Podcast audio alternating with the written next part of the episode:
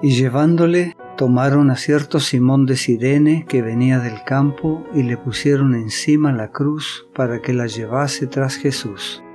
Y le seguía gran multitud del pueblo y de mujeres que lloraban y hacían lamentación por él. Pero Jesús, vuelto hacia ellas, les dijo, Hijas de Jerusalén, no lloréis por mí, sino llorad por vosotras mismas y por vuestros hijos, porque he aquí vendrán días en que dirán, Bienaventuradas las estériles, y los vientres que no concibieron, y los pechos que no criaron. Entonces comenzarán a decir a los montes, Caed sobre nosotros, y a los collados, cubridnos, porque si en el árbol verde hacen estas cosas, en el seco, ¿qué no se hará? Llevaban también con él a otros dos que eran malhechores para ser muertos. Y cuando llegaron al lugar llamado de la calavera, le crucificaron allí, y a los malhechores, uno a la derecha y otro a la izquierda. Y Jesús decía, Padre, perdónalos, porque no saben lo que hacen. San Lucas capítulo 23 versículos 26 al 34.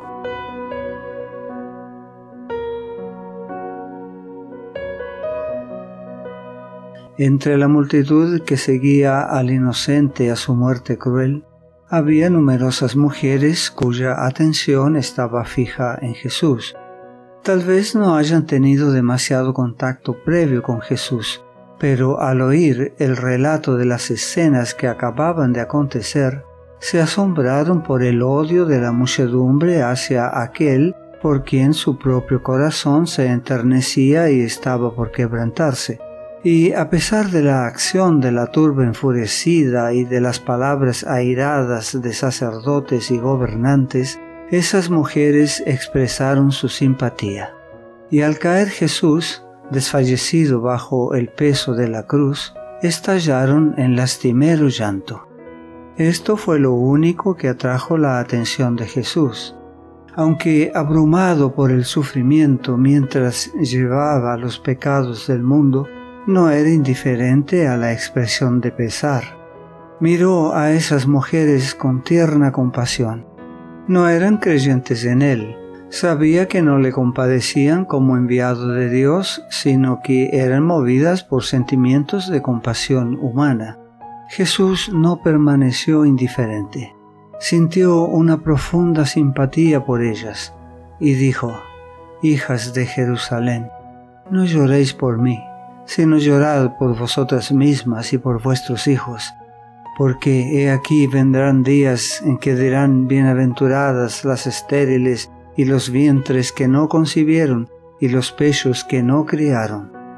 De la escena que presenciaba, Jesús miró hacia adelante al tiempo de la destrucción de Jerusalén. En ese terrible acontecimiento, muchas de las que lloraban ahora por él iban a perecer con sus hijos. De la caída de Jerusalén, los pensamientos de Jesús pasaron a un juicio más amplio en la destrucción de la ciudad impenitente, vio un símbolo de la destrucción final que caerá sobre el mundo. Y dijo, entonces comenzarán a decir a los montes, caed sobre nosotros, y a los collados, cubridnos, porque si en el árbol verde hacen estas cosas, en el seco, ¿qué no se hará? Por el árbol verde Jesús se representó a sí mismo, el Redentor inocente. Dios permitió que la condenación del pecado cayera sobre su amado Hijo. Jesús iba a ser crucificado por los pecados de los hombres.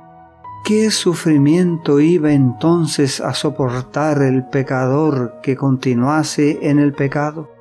Todos los impenitentes y los incrédulos iban a conocer un pesar y una desgracia que las palabras humanas no pueden expresar. Entre la multitud que siguió al Salvador hasta el Calvario, Había muchos que le habían acompañado con jubilosos gritos de Osana y agitaron ramas de palmas durante su gloriosa entrada a Jerusalén. Pero no pocos de aquellos que habían gritado sus alabanzas porque era popular hacerlo, participaban ahora en clamar, Crucifícale, crucifícale. Cuando Jesús entró en Jerusalén, las esperanzas de los discípulos habían llegado a su apogeo. Se habían agolpado en derredor de su maestro sintiendo que era un alto honor estar relacionado con él. Ahora, en su humillación, le seguían de lejos. Estaban llenos de pesar y agobiados por las esperanzas frustradas. Recordaban las palabras de Jesús. Todos vosotros os escandalizaréis de mí esta noche porque escrito está, heriré al pastor y las ovejas del rebaño serán dispersadas. San Mateo capítulo 26 versículo 31. Al llegar al lugar de la ejecución, los presos fueron atados a los instrumentos de tortura. Los dos ladrones se debatieron en las manos de aquellos que los ponían sobre la cruz, pero Jesús no ofreció resistencia. La madre de Jesús, apoyada por Juan, había seguido a su hijo hasta el Calvario.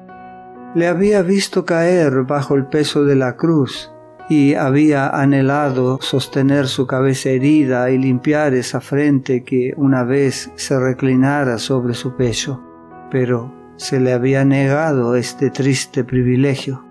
Juntamente con los discípulos, acariciaba aún la esperanza de que Jesús manifestara su poder y se librara de sus enemigos.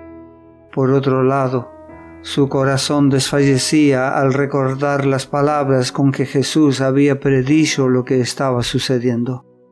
Mientras ataban a los ladrones a la cruz, ella observaba en expectante agonía. Aquel que había dado vida a los muertos dejaría que se le crucificase? ¿Se sometería el Hijo de Dios a este cruel asesinato? ¿Debería ella dejar de creer que Jesús era el Mesías? ¿Tendría ella que presenciar tal infamia y pesar sin poder ayudarlo en su sufrimiento?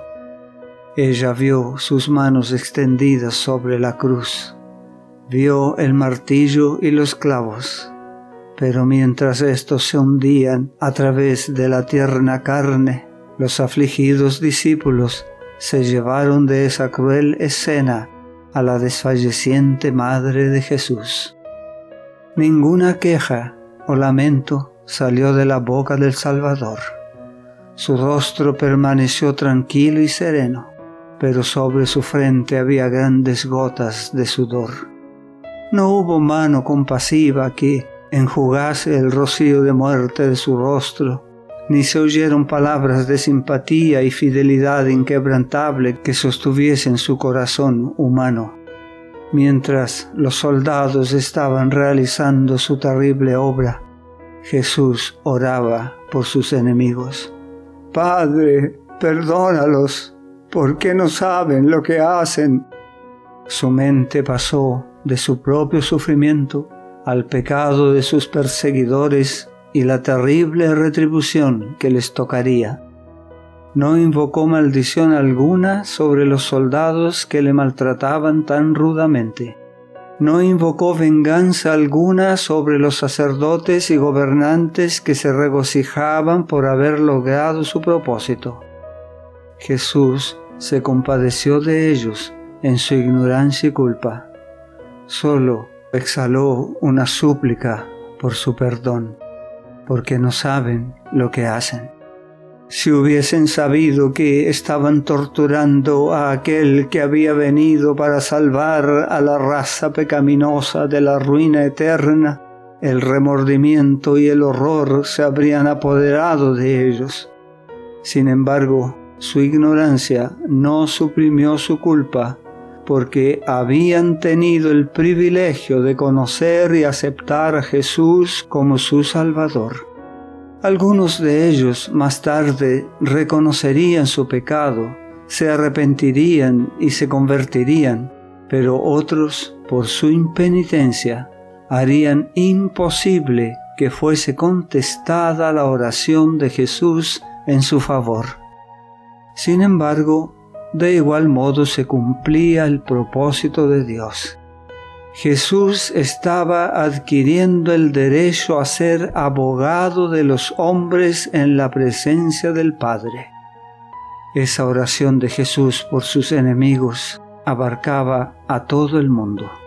Abarcó a todos los pecadores que habían vivido o que debían vivir desde el principio del mundo hasta el fin de los tiempos.